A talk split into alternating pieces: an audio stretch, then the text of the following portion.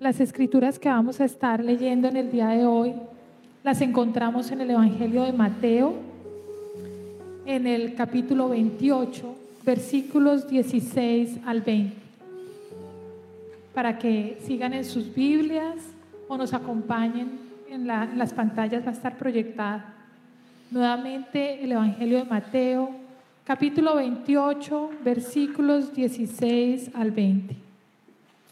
Los once discípulos fueron a Galilea a la montaña que Jesús les había indicado. Cuando lo vieron, lo adoraron, pero algunos dudaban. Jesús se acercó entonces a ellos y les dijo, se me ha dado toda autoridad en el cielo y en la tierra. Por tanto, vayan y hagan discípulos de todas las naciones, bautizándolos en el nombre del Padre y del Hijo y del Espíritu Santo enseñándoles a obedecer todo lo que les he mandado a ustedes. Y les aseguro que estaré con ustedes siempre hasta el fin del mundo. Esta es la palabra de Dios para el pueblo de Dios. Amén. Los invito a que oren conmigo. Dios, Padre amado, te damos infinitas gracias porque tú nos has llamado a venir a tu templo, Señor a adorarte, a darte gracias, Señor, y a pedirte, Señor, por nuestras necesidades, porque sabemos que tú nos amas, tú nos escuchas. Yo te pido, Padre, que sigas con nosotros en nuestra presencia, Señor. Que sabemos que cuando dos o más están en tu nombre, tú estás presente. Y te pido que mis palabras sean tus palabras y lo que tú quieres enseñar en el día de hoy pueda ser dado, Señor, para que cada uno reciba el mensaje que tienes preparado. Gracias, Padre. Te pedimos esto en el nombre del Padre, del Hijo y del Espíritu Santo y todos decimos amén, amén, amén. Normalmente cuando nosotros vivimos en nuestra vida diaria, nos encontramos a veces con personas y profesionales que no hacen el trabajo que deberían hacer, que reciben su salario y por alguna circunstancia no la hacen. Justo el día sábado pasado, una de mis hijas, Juana, eh, perdió, los días anteriores, perdió, eh, se le dañó el teléfono porque lo dejó caer en el agua.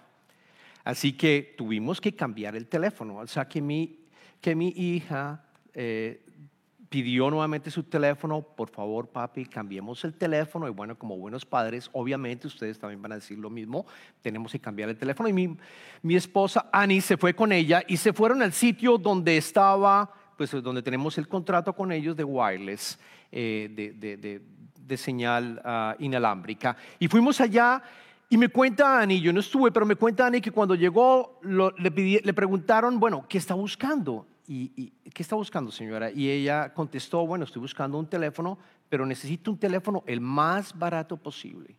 Apenas Annie dijo esto, el más barato posible, este señor me cuenta, no hizo el mayor esfuerzo de venderle el teléfono. Absolutamente no. Las preguntas que ella hacía se las respondía rápidamente. Las preguntas que le, le contaba sobre ciertos dispositivos no lo hizo. Y así duraron durante varios tiempos hasta que el gerente se dio cuenta el gerente de la oficina se dio cuenta y entonces dijo, señora, ¿qué está buscando? Y le contó la historia y ese sí hizo el trabajo. Ese sí le presentó las diferentes opciones y al final hizo la upselling que tocaba. ¿Por qué? Porque terminamos comprando un mejor teléfono, no el más barato y otras cosas que compramos allí. Y eso ocurre diariamente y es frustrante. Pero es más grave, es más grave que cuando los profesionales que cuidan de nuestra salud, los profesionales que cuidan de nosotros y de nuestras propiedades, no hacen su trabajo, no hacen su trabajo. ¿Qué dirían ustedes de un bombero, por ejemplo? que va a hacer la certificación de un establecimiento público y se da cuenta que algo no está muy bien y que puede representar un riesgo para que haya un incendio y absolutamente no haga nada porque él sabe que falta quizás una hora para irse a su casa. O quizás el médico, se sienten ustedes mal, van al médico y el médico encuentra algo en su cuerpo, quizás un tumor, pero le dice no se preocupe, le da unos analgésicos y le dice vaya descanse, que el tumor se va a eliminar. O un policía que ve a unos jóvenes rompiendo quizás un carro y dice, ah, son niños, son niños, son niños, y no hace absolutamente nada. ¿Qué dirían de un pastor que no diga que existe el infierno y que si nosotros no buscamos salvación vamos a estar por la eternidad separados de Dios? ¿Qué dirían en todos estos casos? Que no es definitivamente una persona profesional, que no es un doctor, que no es un bombero profesional, que no es un pastor profesional, que no es un doctor profesional.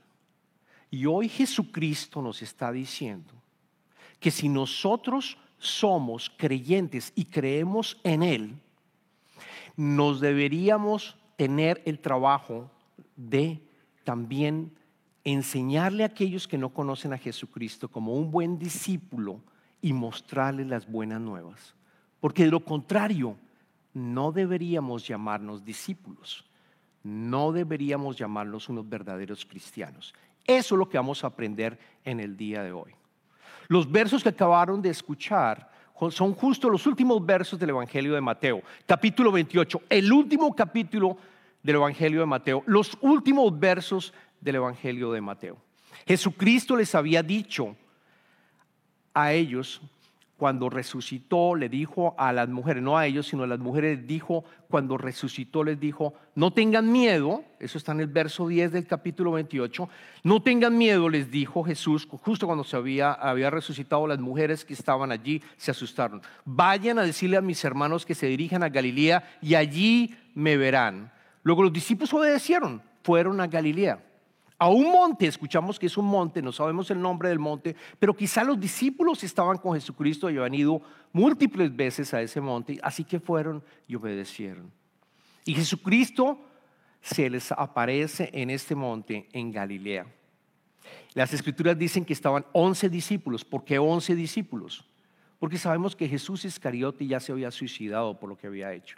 Solo 11 llegan y ven a Jesucristo resucitado en cuerpo glorioso. Y quiero que se imaginen la alegría de ver a Jesucristo resucitado.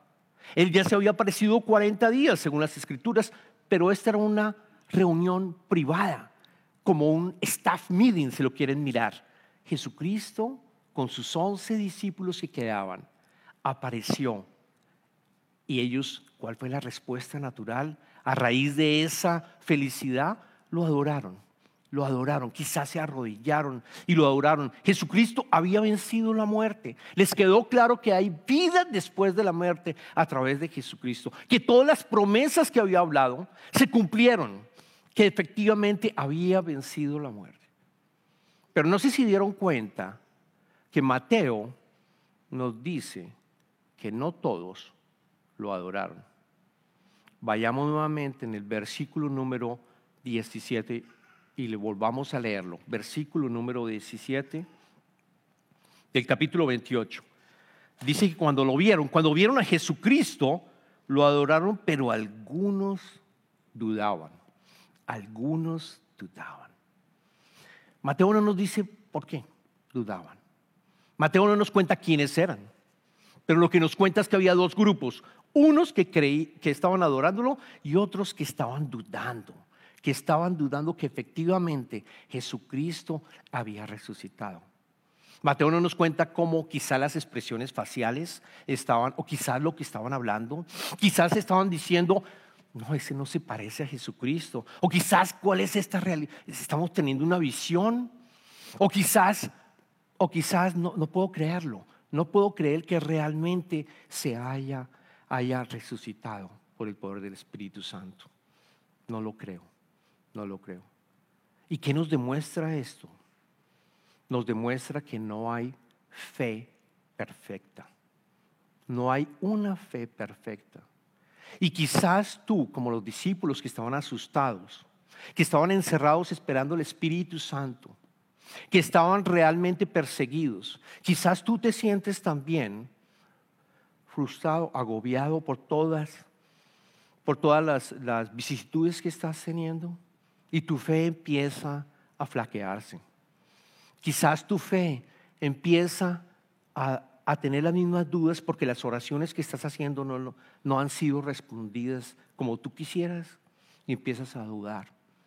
Y el cristiano y el creyente y el discípulo vivimos en esa tensión en donde tenemos mucha fe, pero a veces, a veces dudamos. Lo que nos dice Mateo es, si los discípulos dudaban, nosotros también podemos llegar a dudar.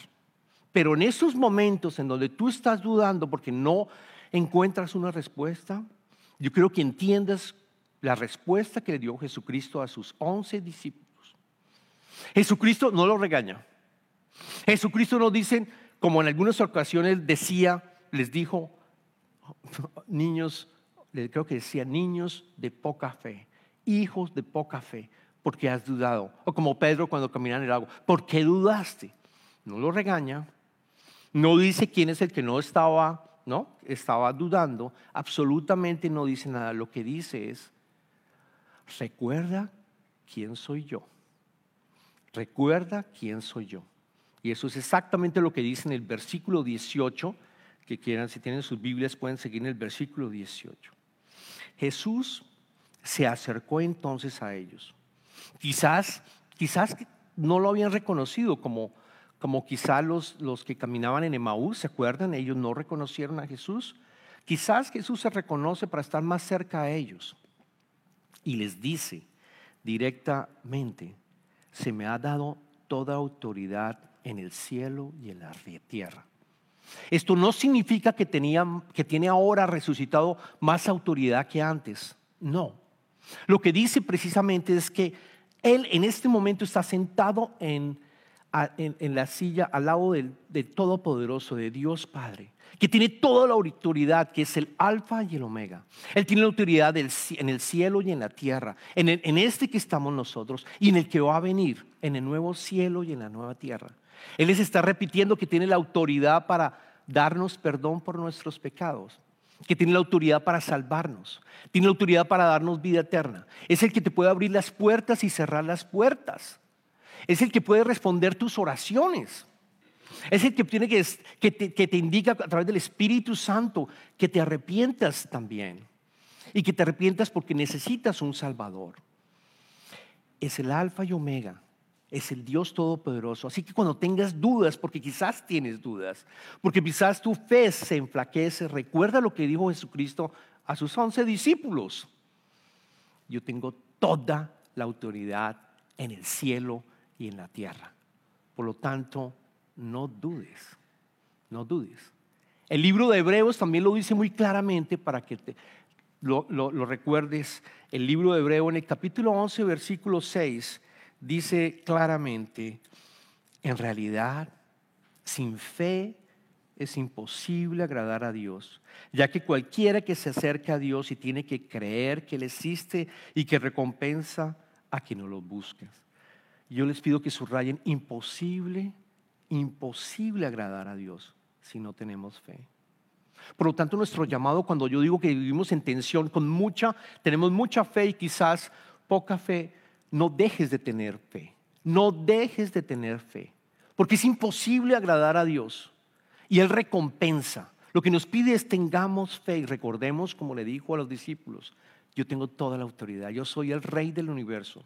Existía antes de la creación y existiré por siempre y por toda la después de que este mundo haya pasado y estemos en el nuevo cielo y en la nueva tierra. Recuerda mi autoridad, recuerda, yo soy tu rey, tengo el poder, soy todopoderoso soy todopoderoso. No lo olvidemos, no lo olvidemos si estás dudando de tu fe.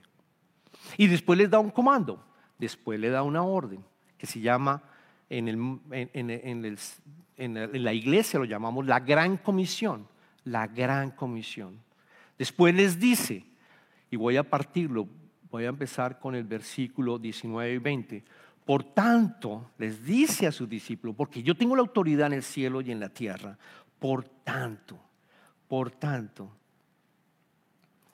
Jesús se acercó, por tanto, vayan y hagan discípulos de todas las naciones, bautizándolos en el nombre del Padre y del Hijo y del Espíritu Santo. Pero voy a parar acá.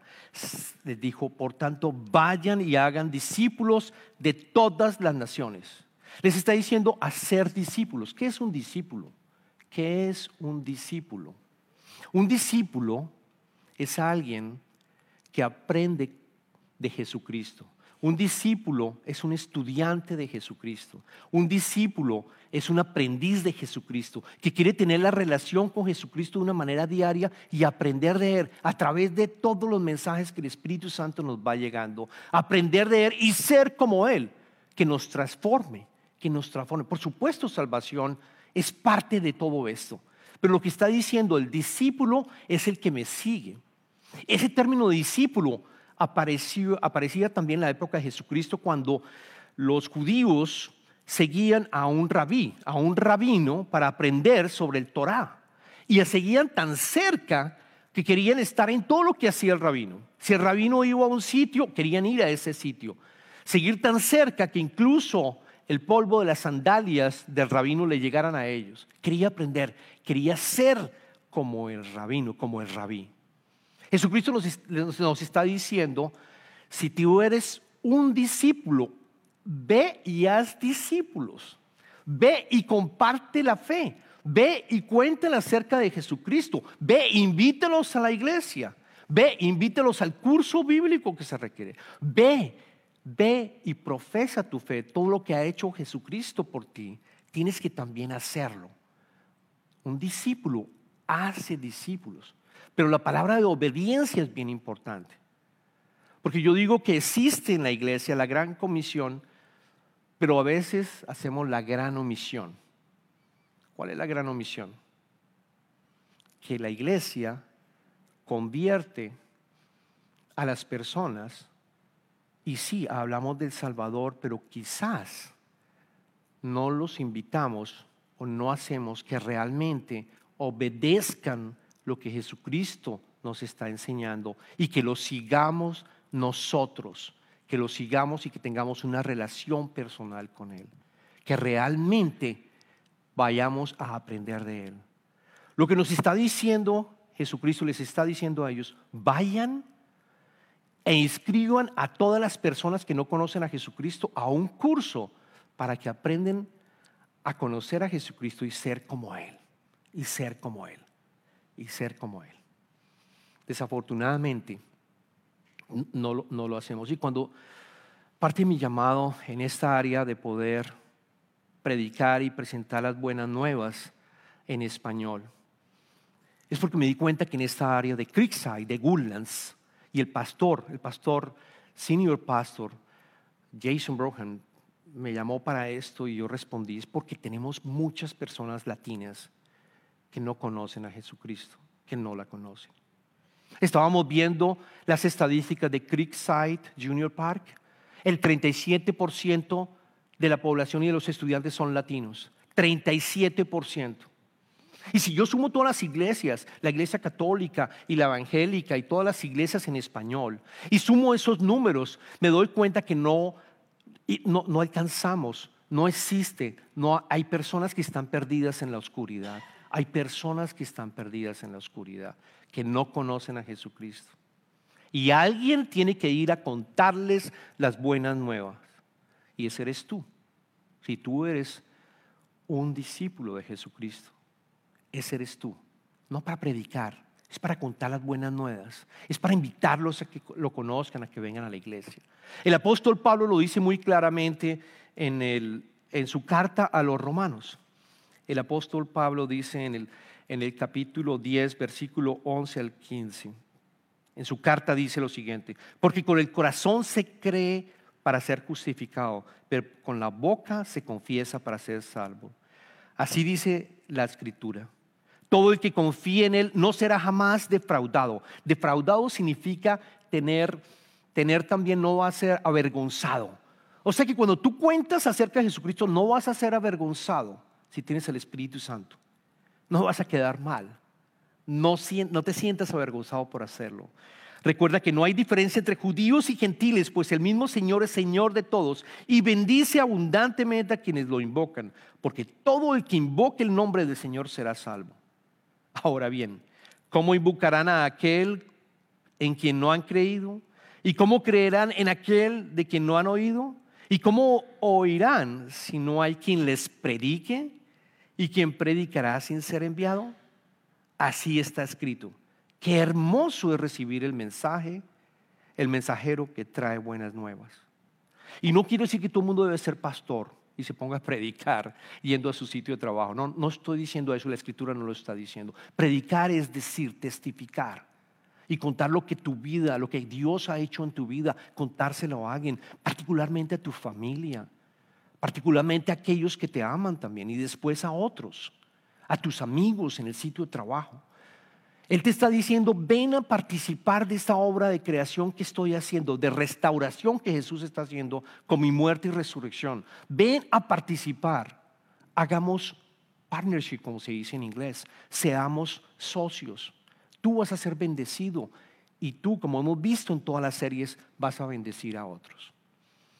Así estamos combinando esta serie, el favorito de Dios, porque Él te ama y Él quiere que tú también profeses tu fe llamando a otros, llamando a otros a la fe. Y después de que esa persona tenga la relación, se dé cuenta de los beneficios, se dé cuenta cómo ha obrado, se dé cuenta cómo ha venido aprendiendo de Jesucristo e incluso ha visto sus bendiciones y poco a poco se ha venido transformando. Jesucristo nos dice, bautícenlos. Jesucristo dice en el siguiente, en el, en el verso número 20, perdón, 19, por, 20, sí, en la última parte del 19, bautizándolos en el nombre del Padre y del Hijo y del Espíritu Santo, enseñándoles a obedecer todo lo que les he mandado a ustedes. Y les aseguro que estaré con ustedes siempre hasta el fin del mundo, bautizándolos. Una vez tengamos esa reunión, esa, esa relación con Jesucristo, Él está invitando a que los bauticemos. Y eso vamos a hacer en el día de hoy. Hoy Verónica Brazón va a ser bautizada. Va a reafirmar su bautizo porque fue bautizada cuando era un bebé en la iglesia católica. Pero va a reafirmar su bautizo en inmersión hoy, después de haber estado en un proceso discipulado, de haber entendido quién es Jesucristo.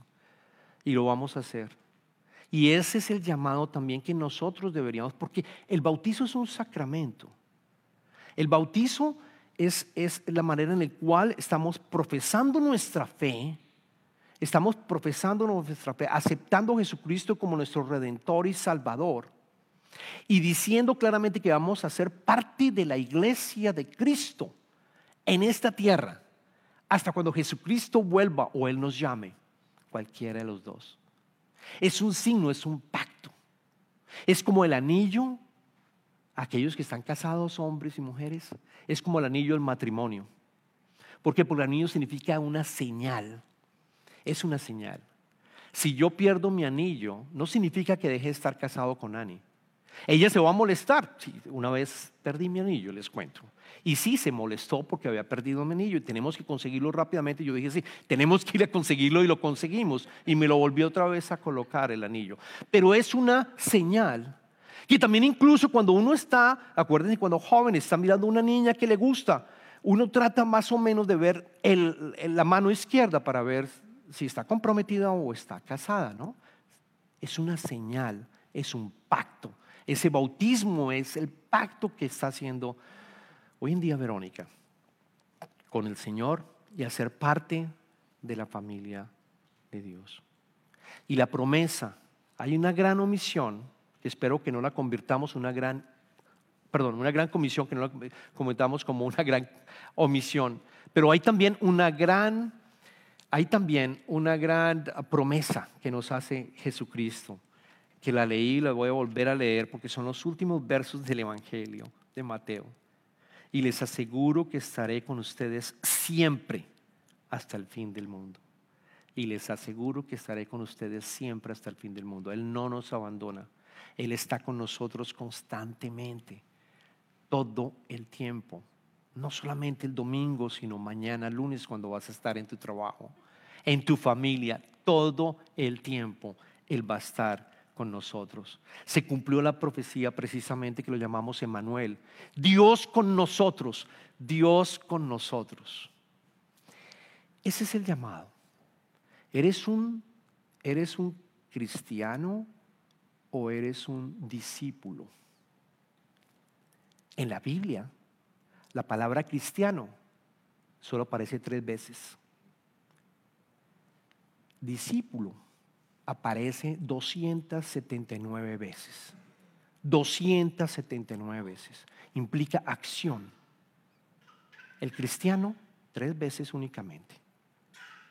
¿Eres un cristiano o eres un discípulo de Jesús que quieres aprender de Él y caminar de Él y ser como Él para precisamente bendecir a otros y tú ser bendecido? Oremos. Dios Padre.